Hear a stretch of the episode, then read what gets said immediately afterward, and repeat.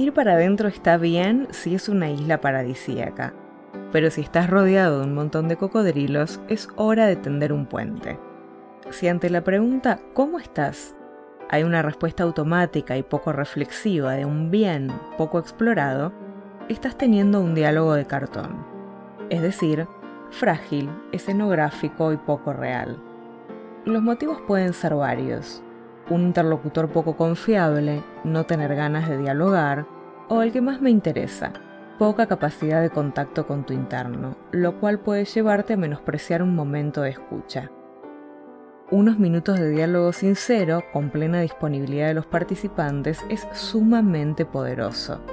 La palabra es generadora y la palabra escuchada tiene efecto eco en voz y quien escucha.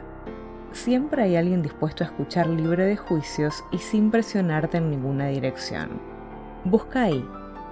La palabra dicha, repetida, tiene entidad y nos invita a ocuparnos de lo dicho el silencio compartido es también poderoso porque dice, si necesitas salir de la isla del terror, si todo en tu interno está rodeado por cocodrilos, avisa a ese alguien que puede ofrecerte más que un diálogo de cartón.